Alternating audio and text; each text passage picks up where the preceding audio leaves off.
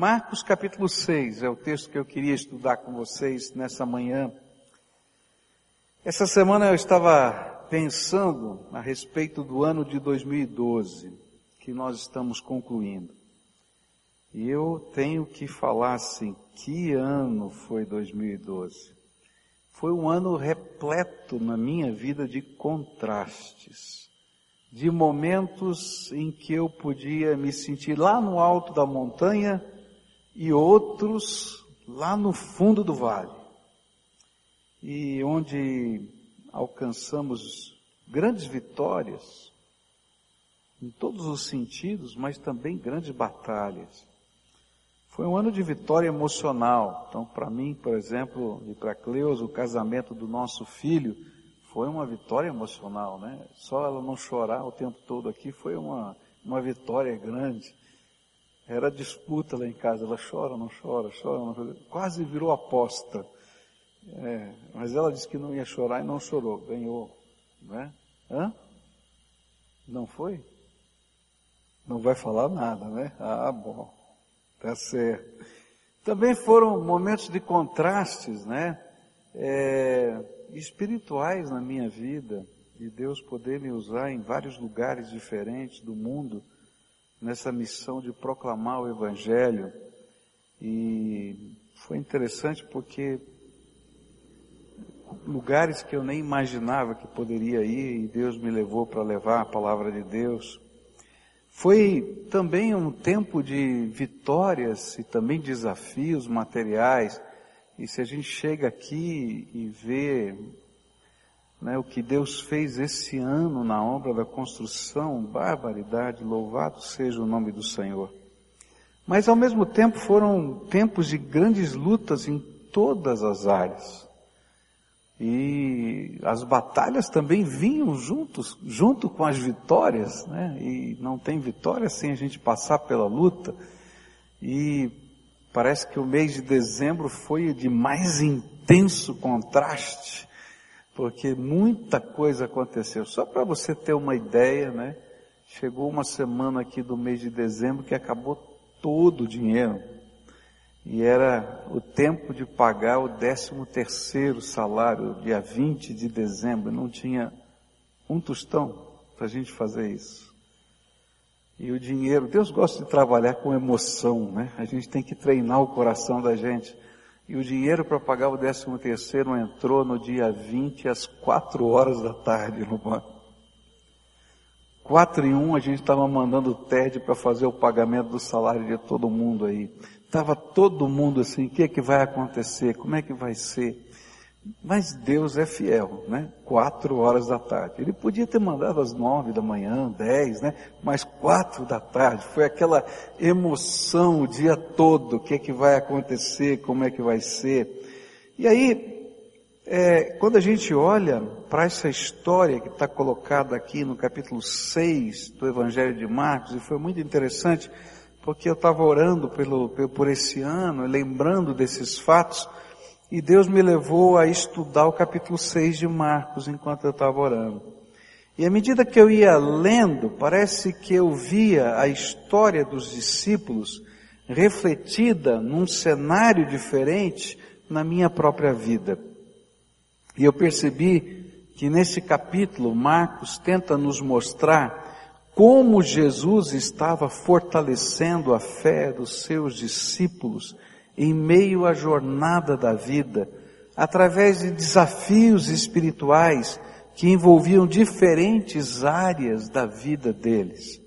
E por isso eu gostaria de tentar aprender, junto com os discípulos, como os desafios de Jesus no meio da jornada da nossa vida ajuda-nos a compreender o sentido da fé e a entender a vontade de Deus para a nossa vida.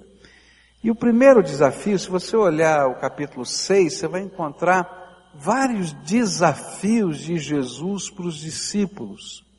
E eu quero começar a olhar para esses desafios. O primeiro deles você vai encontrar a partir do versículo 7 até o verso 13, onde a Bíblia diz assim, Marcos capítulo 6, a partir do verso 7 até o verso 13.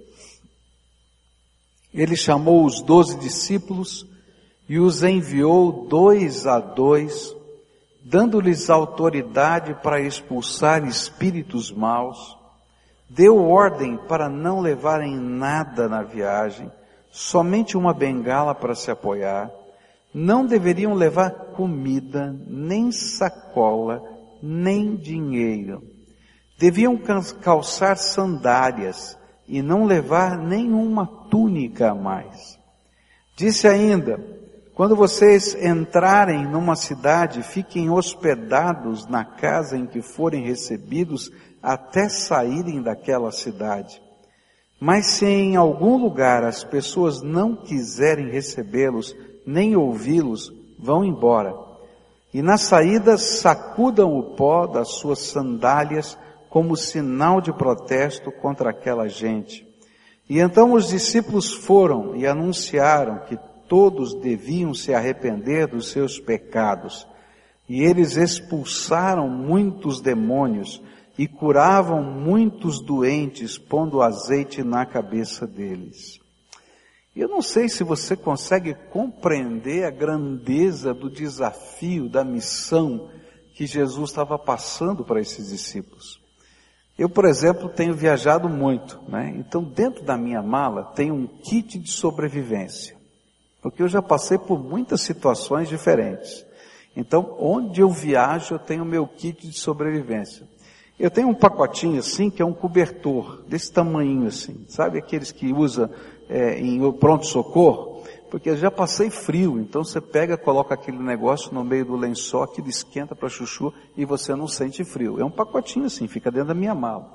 Eu tenho café, eu tenho leite, eu tenho, é, é verdade, né? eu tenho sopa, né? Se der, eu levo até aquele macarrãozinho que a gente joga água fervendo. Tem um ebulidor lá, uma, uma chaleirinha que eu ponho na tomada e funciona, porque eu já passei fome nesses lugares. Então depende de onde você vai, o que hora você chega, o que está acontecendo, você não sabe, então tem o kit de sobrevivência. Levo para tudo quanto é lugar, não quero nem saber porque está lá. Agora você já imaginou? Esse povo, Jesus diz assim, olha, vocês vão sair em viagem missionária, não pode levar dinheiro. Meu pai, não pode levar uma muda de roupa. Você pode levar a roupa do corpo, uma sandália e uma bengala para você se apoiar, porque vai andar muito. Bom, já seria um grande desafio.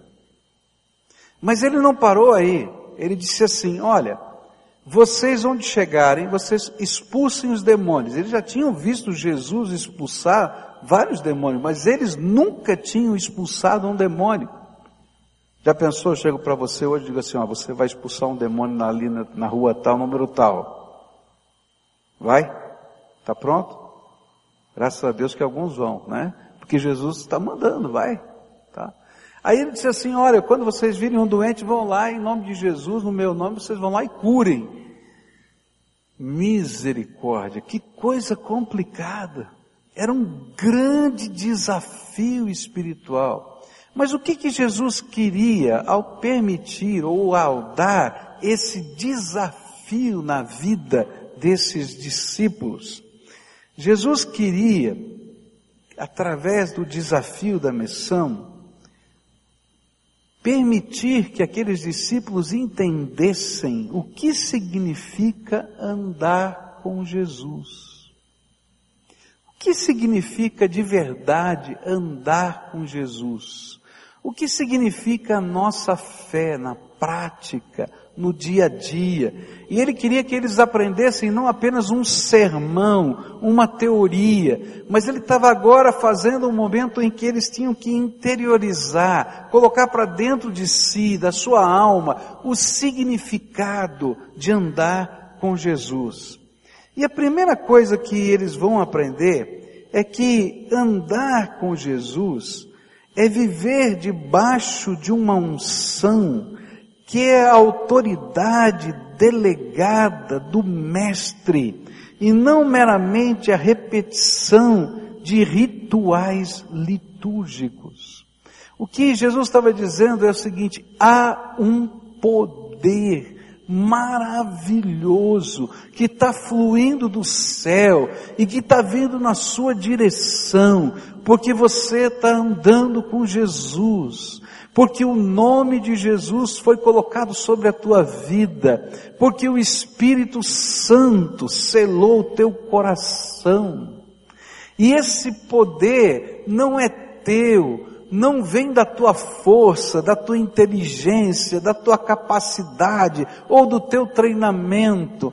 É graça de Deus, poder de Deus delegado do céu, é dele e ele está oferecendo para a gente. Então, quando aqueles discípulos começaram a sair, eles ficaram admirados, porque eles conheciam que eles não tinham poder nenhum, mas eles encontravam um endemoniado e eles repreendiam em nome de Jesus. E o que que acontecia? Os demônios saíam. E eles viam uma pessoa doente, e eles sabiam que eles não tinham poder para curar. Então eles ungiam com óleo, porque devem ter aprendido isso com Jesus, e repreendiam os demônios e pediam a bênção curadora de Deus e aquelas pessoas eram curadas.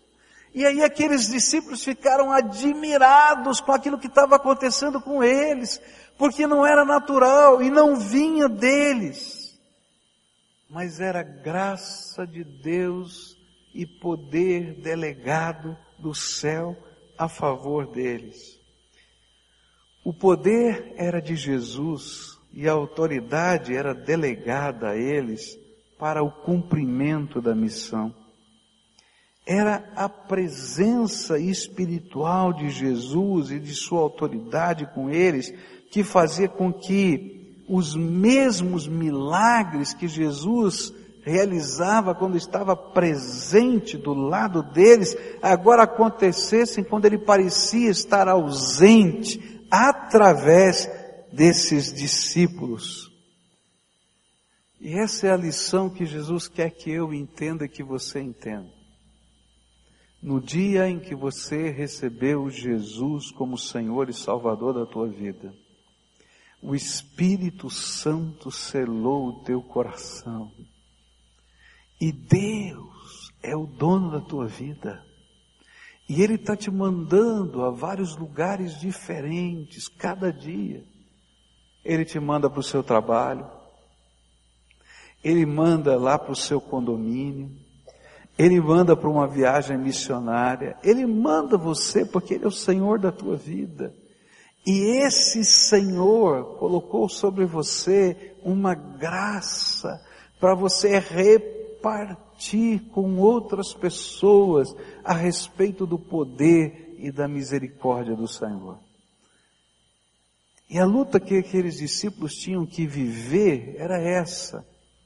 Eu sei que eu não posso, mas eu sei que posso todas as coisas naquele que me fortalece.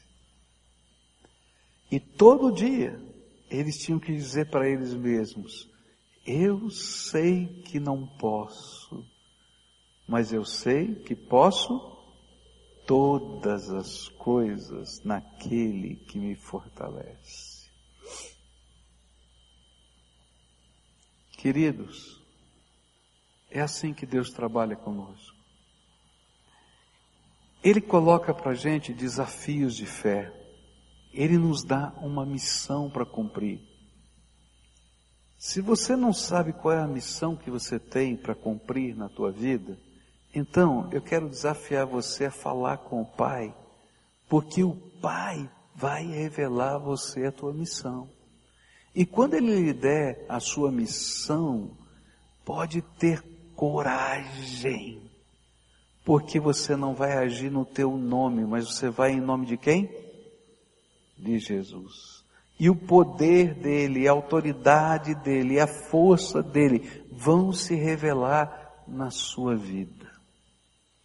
Eu já contei isso para vocês. A primeira vez que eu tive que lidar com uma pessoa endemoniada foi uma, um contraste muito grande na minha vida. Eu tinha 21 anos de idade, já era pastor já. Eu já tinha visto pessoas expulsarem demônio, mas eu nunca tinha expulsado um demônio. E aí se converteu uma senhora, começou num processo de conversão, uma senhora que vinha da Umbanda, e ela tinha um congar no fundo da sua casa, sua quintal da sua casa, da casa do seu pai, era um terreiro de Umbanda, ela foi criada nesse contexto, e ela começou a viver uma experiência com Deus, ela começou a buscar a Deus, mas na medida que ela começou a, a, a buscar o Senhor, esses demônios que a possuíam fizeram ela ficar doente. Ela foi parar num hospital. E quando eu fui visitá-la no hospital, o Espírito Santo me falou muito claramente. Ele disse assim: Olha, essa doença é demoníaca. Você tem que repreender esses demônios. E eu fiquei pensando: e agora, Deus, o que, que eu faço? Eu estou aqui no hospital. Se eu repreender essa mulher começar a ter uma manifestação, vai ser uma confusão danada aqui. Como é que eu vou explicar para o médico, para o enfermeiro o que está acontecendo aqui? E eu fiquei pensando, Senhor, me dá sabedoria. E aí eu pensei assim, não, ela vai sair do hospital e eu vou na casa dela, eu vou repreender esses demônios. Falei para um diácono que era membro da nossa igreja que me avisasse quando ela chegasse à casa dela, porque ele era vizinho, morava próximo dela e era a pessoa que estava evangelizando. E no dia que ela saiu do hospital, nós fomos à casa dela. E quando cheguei lá, eu disse, olha, eu vim aqui porque eu fui visitá-la no hospital. Enquanto eu estava lá, o Espírito Santo falou claramente comigo que a doença que você está tendo não é doença, é um ataque de Satanás na tua vida. E eu quero repreender esses demônios. Ela ficou assustada.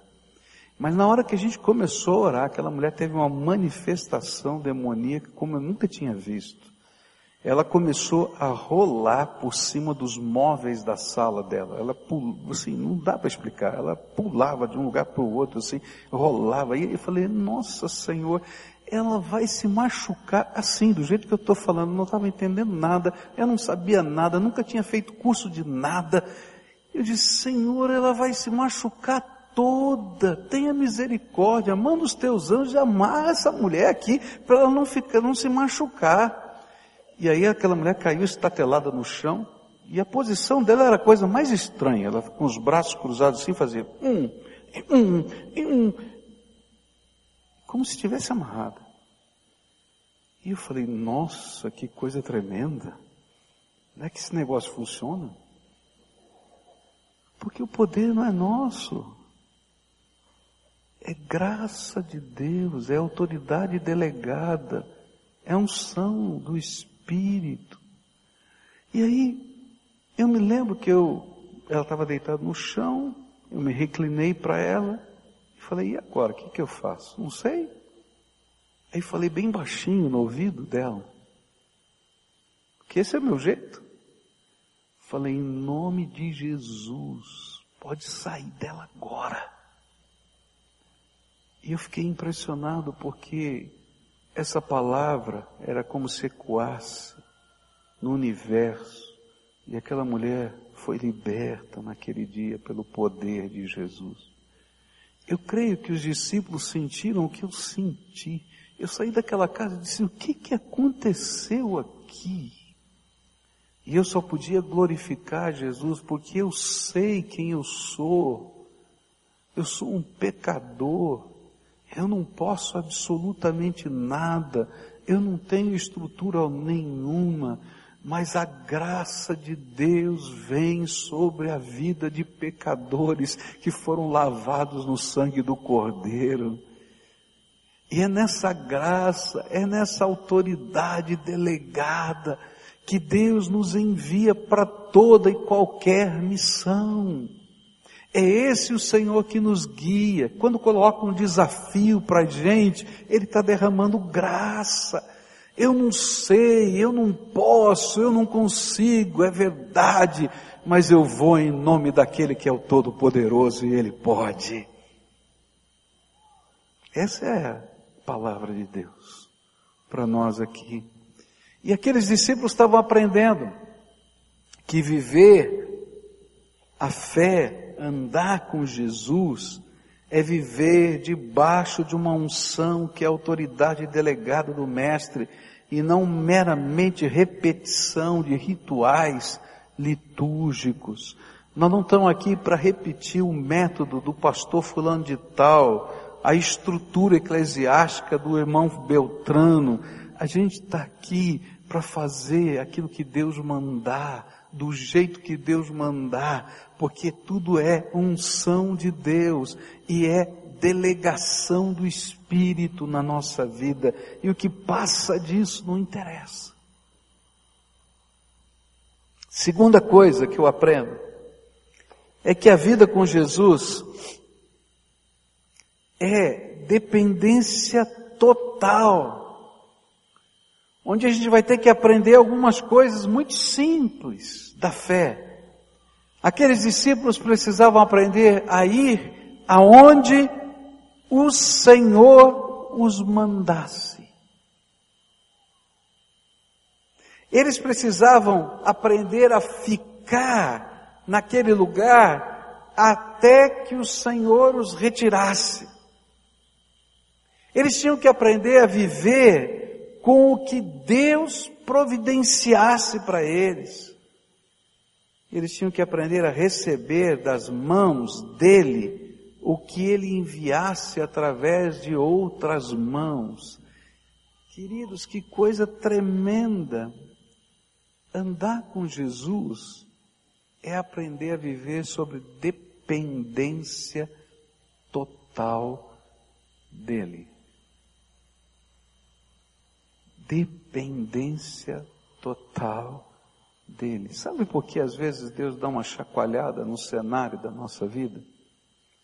É porque essa é uma lição que ele já ensinou desde o primeiro dia que você recebeu Jesus como Senhor e Salvador.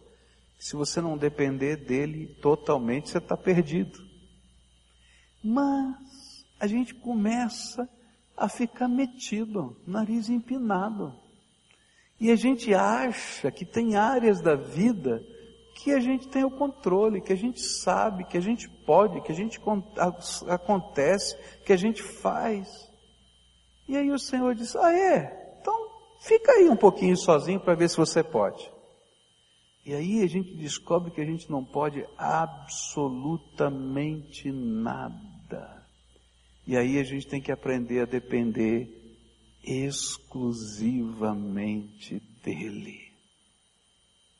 Queridos, Deus está agindo e Ele está abençoando a minha vida e a tua vida. Mas Ele quer que a gente entenda que nós dependemos exclusivamente dEle. E que todos os movimentos da nossa vida devem ser um reflexo dessa dependência exclusiva exclusiva, total, inabalável do Todo-Poderoso. Você já pensou? Eles tinham que depender de Deus para comer, porque eles não podiam levar nem uma bolsa para guardar algum tipo de doação para o próximo momento de comida, porque era proibido levar bolsa. Ele só podia carregar o que coubesse nas mãos. Ele tinha que crer que Deus que deu o suprimento agora, vai dar daqui três horas. E ele não tinha dinheiro no bolso para parar no mercado, não. Ele tinha que crer no suprimento de Deus. É interessante que não foi todo tempo de missão e todo instante de missão que eles tiveram que viver assim. Os três anos de ministério com Jesus não foram todos eles assim, mas nesse o Senhor estava dizendo: Eu sustento vocês. Por isso, vocês precisam ouvir a minha voz para saber aonde vão, para saber quanto tempo vão ficar para depender do que vai chegar e para ter alegria no coração em qualquer circunstância da vida. Meus queridos, a nossa alegria não vem do que você pode carregar numa bolsa. A nossa segurança está na mão do Senhor. Deus não está ensinando a gente a não ser previdente. Não. O que ele queria era que aqueles discípulos entendessem a lição básica. Você depende de mim. Eu sou o Senhor da tua vida. E se você não depender total e exclusivamente de mim, você está perdido. Porque sou eu quem abençoa a tua vida todos os dias. Quantas vezes na minha vida Deus teve que me ensinar que eu não dependo de nada a não ser da graça do Senhor na minha vida? E o interessante é que ele tem que repetir essa lição comigo várias vezes. Eu não sei com você, mas eu tenho que aprender de novo e de novo. E quando eu estava olhando e estava estudando esse texto, eu tive que dizer, obrigado Senhor, porque o Senhor me deu um dezembro cheio de emoções. Porque Senhor, a gente só pode fazer o que o Senhor quer que a gente faça, na unção do Senhor. E para fazer o que o Senhor quer que a gente faça, a gente só pode depender exclusivamente do Senhor. E então, às quatro horas, da tarde do dia 20, de um meio que a gente não esperava que fosse o meio, Deus deu uma solução melhor do que aquela que a gente já tinha pensado. Como se estivesse dizendo, sou eu. Não é mais ninguém. A graça vem do Senhor. E quando a gente aprende e reaprende e aprende de novo, porque é interessante, parece que muda o cenário e a gente tem que aprender a lição de novo, porque a essência não ficou guardada no nosso coração. Sabe o que é que me levou a estudar Marcos capítulo 6? Foi a história de Jesus andando pelas águas e os discípulos amedrontados. E aí Marcos chega no final e diz assim: eles não tinham entendido o milagre da multiplicação dos pães. E eu fiquei pensando, o que é que tem a ver multiplicação com os pães, com a tempestade no meio do mar da Galileia? Não estou entendendo nada. E aí comecei a ler tudo de novo para ver se eu entendia. Porque lá no fundo, lá no fundo, eles não tinham entendido quem era Jesus. E quando a gente entende quem é Jesus, o Senhor da nossa vida, tem que mudar a perspectiva da nossa confiança. E era isso que Jesus estava tentando ensinar para os seus discípulos quem ele era. Ele era o Senhor, o Salvador, o supridor da nossa vida. A terceira coisa que eu aprendo com esse texto é que a nossa mensagem sempre precisa ser um chamado ao arrependimento e à fé em Jesus que eles tinham que anunciar é que o reino de Deus tinha chegado aos pecadores, mas esse reino estava transformando a vida desses pecadores, libertando-os do poder de Satanás, curando-os das suas enfermidades e dando a eles uma nova compreensão do que significa andar com Deus. E esta mensagem era demonstrada pelo poder e pela graça por isso, as pessoas não podiam permanecer da mesma maneira como se encontravam antes de ouvir essa mensagem. Há uma mensagem que Deus quer que eu pregue, que eu você pregue. É uma mensagem que nos leva ou leva as pessoas a viverem o que nós estamos aprendendo a viver. É que somos pecadores que não temos todo o poder nas nossas mãos, que dependemos da graça de Deus e que somos tolos se não buscarmos essa graça. E essa mensagem precisa ser autenticada por aquilo que Deus está fazendo na nossa própria vida. Sabe por que todos nós somos convocados por Deus a anunciar a mensagem da fé? Não tem ninguém que seja isento dessa responsabilidade, porque essa graça tem sido derramada sobre a sua vida, e a maior mensagem não é aquilo que você fala, mas é a demonstração desse poder e dessa graça transformando a tua própria vida. Você é a visualização do que Deus está fazendo. E quando você ora, Deus está confirmando a palavra que você está anunciando através da resposta daquela oração. E quando você repreende Satanás, ele confirma aquela mensagem, libertando as pessoas cativas só por causa do poder dele delegado sobre a tua vida. E o que Jesus queria que nós entendêssemos é que nós temos uma mensagem.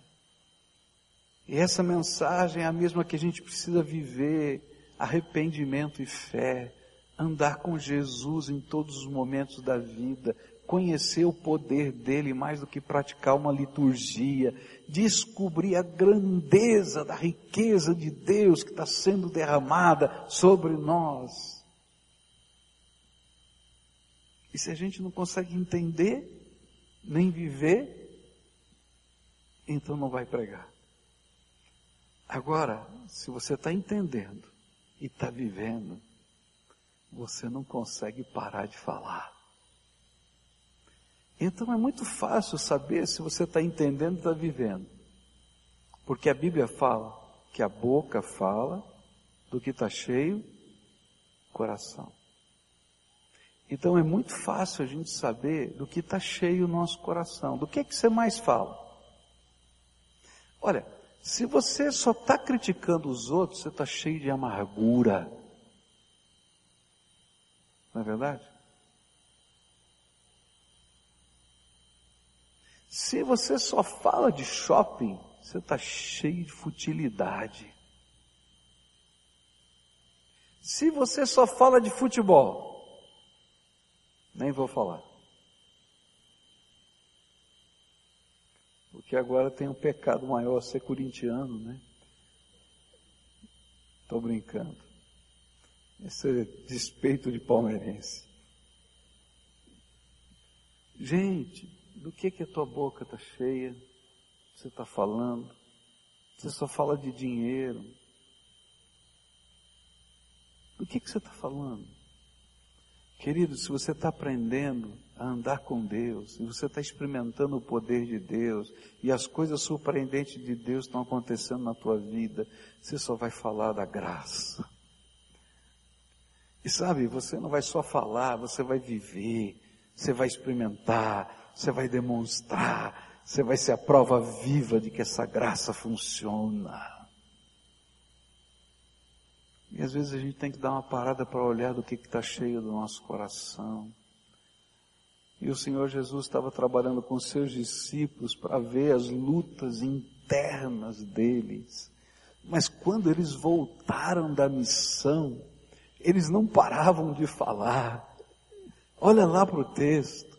Eles estavam assim estupefatos por verem o poder de Deus e a graça de Jesus.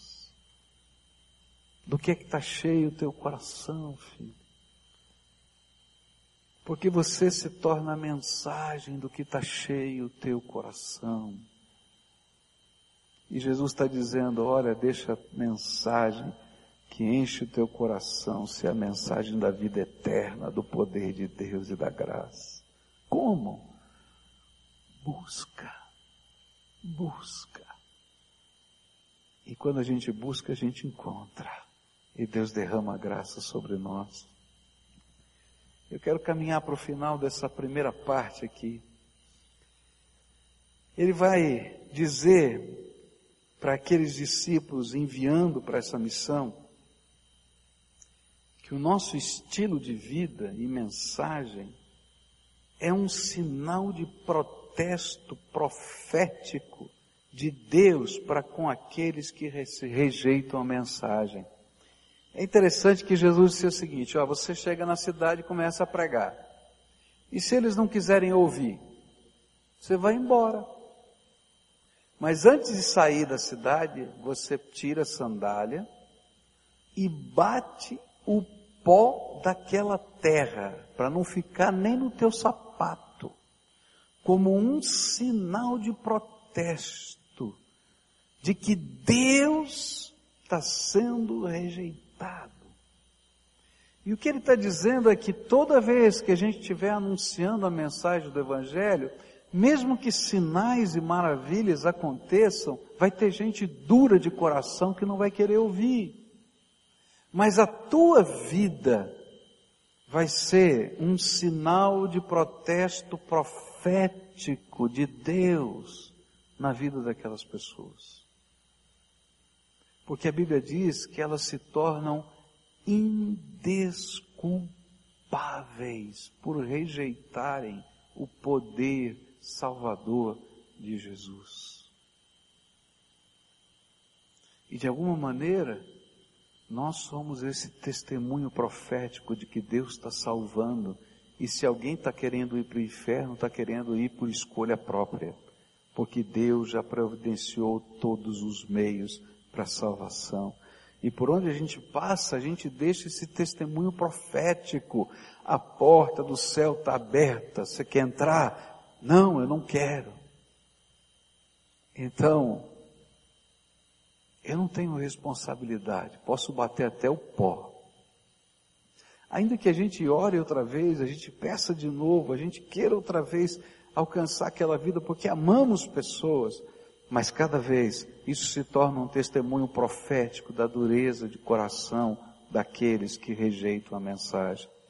Talvez você seja uma dessas pessoas que está ouvindo o Evangelho há tanto tempo, e está lutando, e está fechando a porta do seu coração. Eu quero dizer para você que Deus profetiza e diz: olha, você se torna indesculpável pelos tantas, pelas tantas oportunidades que eu já dei a você. Para de endurecer o teu coração. E a última coisa que eu aprendo aqui nesse texto nessa primeira parte, nesse primeiro desafio, é que a alegria do cristão não pode estar no que pelo poder e graça de Deus ele pode fazer, mas sim em quem ele é, um resgatado pela graça. E olha só Lucas 10, verso 20, a Bíblia diz assim: Porém, não fiquem alegres porque os espíritos maus lhes obedecem, mas sim porque o nome de cada um de vocês está escrito no céu. Por isso não há lugar para o orgulho na vida de um crente, mas somente gratidão por Deus usar os que não são e não podem, pelo poder da sua graça, e foi por isso que Jesus louvou o Pai no capítulo 10 de Lucas, texto paralelo de Marcos 6, verso 21. Naquele momento, pelo poder do Espírito Santo, Jesus ficou muito alegre e disse, ó oh, Pai, Senhor do céu e da terra, eu te agradeço porque tens mostrado às pessoas sem instrução aquilo que escondeste dos sábios e dos instru instruídos. Sim, ó oh, Pai, tu tiveste prazer em fazer isso. Ele está dizendo, não tem lugar para orgulho. Você está pensando que você é alguma coisa? Você é só aquele que foi alcançado pela graça, mais nada. E se você quer se alegrar em alguma coisa, não se alegre nos seus feitos mas se alegre em quem você é. Escrito teu nome está no livro da vida. Filho do Deus vivo, adotado pelo poder da graça, salvo por Jesus, quem a misericórdia de Deus foi derramada sobre a sua vida. Por quê? Porque essas histórias esses feitos se desvanecem diante da grandeza do Senhor que nos tem dado a sua graça. Tudo mais vai passar. Vai passar. Mas aquela palavra de vida eterna escrita no livro da vida nunca vai passar por toda a eternidade. Essa manhã eu queria orar com você. Quero convidar você para estar hoje à noite conosco. A gente vai ver o segundo desafio, o desafio da multiplicação dos pães.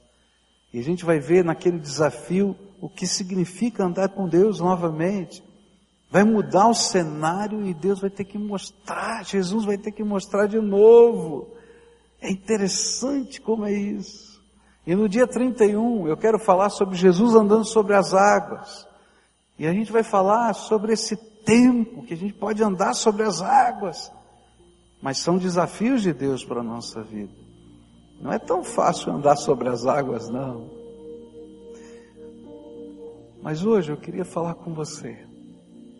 Deus te trouxe aqui para você pensar na tua vida cristã, para você pensar na tua fé. Certamente ao longo desses tempos de vida, especialmente no 2012, mas ao longo da tua vida, desafios de Deus têm surgido sobre você. E esses desafios têm um propósito: te ensinar a essência do significado de andar com Jesus. Alguns momentos, a gente está até andando sobre as águas. Outros momentos, a gente afunda rapidamente. Mas em todos os momentos, eu posso gritar: Jesus me salva. Tenha misericórdia de mim. Transforma os meus valores. Mexe na minha história. Toca o meu coração. Alcança a minha vida. E nessa manhã eu queria orar com você uma oração de entrega. Uma oração de aprender a viver com Jesus do jeito dele, da maneira dele, em toda e qualquer circunstância. Talvez você esteja no meio de um deserto, sem a troca de roupa, sem uma mala sem nada.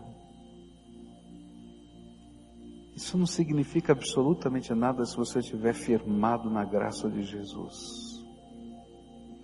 Talvez você esteja enfrentando uma batalha demoníaca. Está morrendo de medo. Isso não significa absolutamente nada se você estiver aí nesse lugar em nome de Jesus.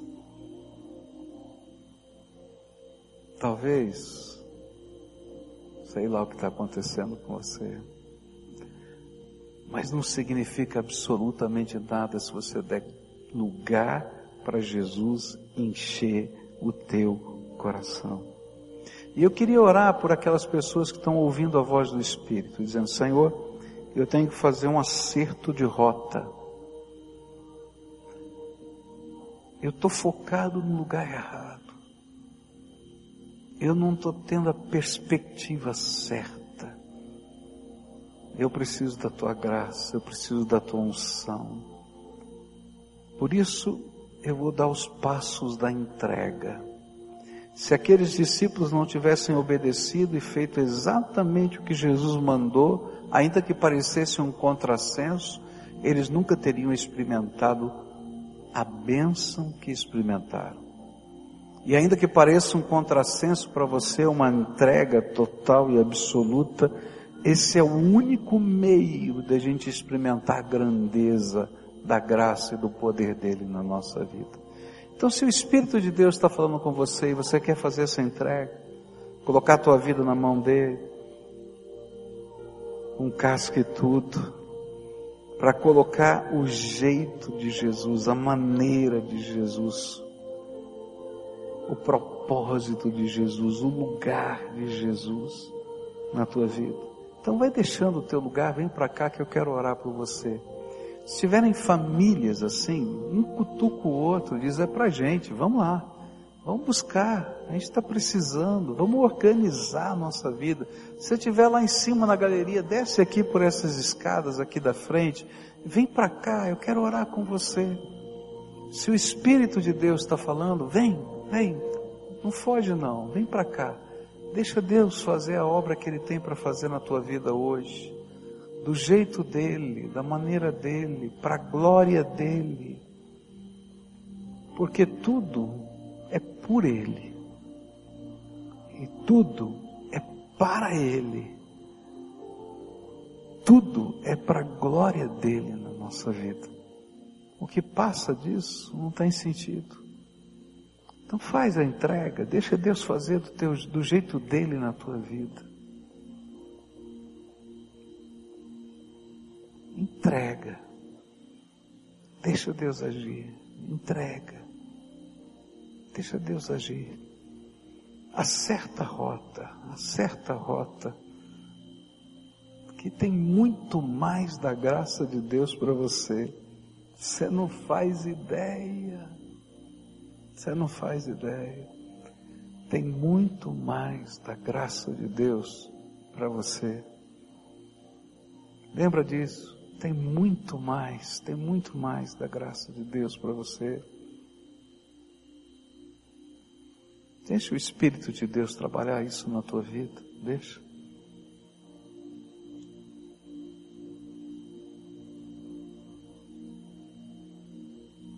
A gente vai orar juntos agora, tá? Enquanto o Senhor estava ministrando na tua vida, o Espírito Santo de Deus mexeu em alguns pontos específicos. Esses eu não sei. Só você sabe. Porque revelação do Espírito, o Espírito fala com você, não fala comigo, ele fala com você. Ele foi lá e mexeu em alguns pontos muito específicos que na tua mente eles estão claros. Esses são os primeiros que têm que ser entregues. Porque esses são os nossos pontos de resistência. A gente não quer que Deus mexa, a gente luta com Deus. E muito provavelmente são áreas que Deus está lutando com você há muito tempo. Está entendendo? Então agora, antes de eu orar por você, faz a entrega e diz: Senhor, eu ouvi a tua voz. Você mexeu com isso, com isso, com isso, com isso. Eu quero dizer para você que esses são só as primeiras coisas, porque Deus quer toda a tua vida, Ele não quer só um pedaço. Ele vai pedir para você colocar toda a vida no altar. Mas esses são os pontos de resistência. Então vamos depor as nossas armas hoje, tá? Eu não sei o que é, a dor que está no teu coração, a lembrança, o momento, a história, o contexto. Você sabe, só você e Deus sabe. Então agora é a tua oração. Faz a tua entrega. Senhor, eu ouvi a tua voz. O Senhor me falou isso. Eu entendi. E aí você vai usar a tua boca baixinho, só para você e Deus. E diz, Senhor, Estou colocando isso aqui nas tuas mãos. Estou entregando. Fala com Ele.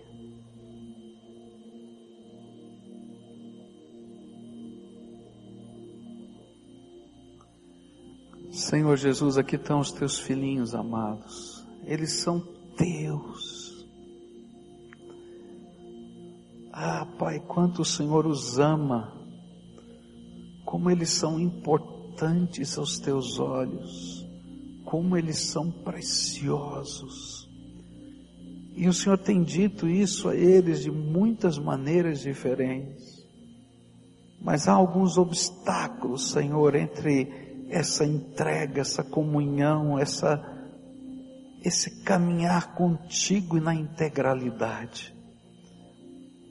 E eles estão hoje diante do Senhor porque ouviram a tua voz dizendo: Estou colocando no teu altar isso, Senhor. Alguns, Senhor, estão relutantes, ainda estão relutantes. É como se a gente fosse colocar algo tão precioso e a mão da gente tremesse. Eles estão assim. E eu quero te pedir agora, Senhor, vem com as tuas mãos santas e segura nas mãos deles. E ajuda o Senhor a depositar no teu altar estas coisas que são focos de luta e resistência. E eu quero te pedir, Senhor, vem agora, vem e abra as janelas dos céus e derrama sobre esses teus filhos aquela unção que é graça do alto, que é favor imerecido, que é poder do Espírito, que alegria de salvação, que é fonte de vitória e que eles sejam revestidos agora da unção do teu Espírito. E que a alegria do Senhor e o sopro do Senhor e o poder do Senhor se revelem na fraqueza deles. E que eles sejam envolvidos pelo teu abraço. Que eles sejam sustentados pela tua mão. E que eles aprendam a viver um dia de cada vez. Quem sabe sem a bolsa quem sabe, Senhor, só com a roupa do corpo, mas supridos pela tua graça. Ó oh, Pai, revela o teu poder. Se alguém aqui, Senhor, está sendo envolvido pela tática satânica, que toda armadilha, que toda algema de Satanás sobre essas vidas seja agora quebrada no poder do nome de Jesus e na autoridade remidora do sangue de Cristo que foi vertido na cruz do Calvário.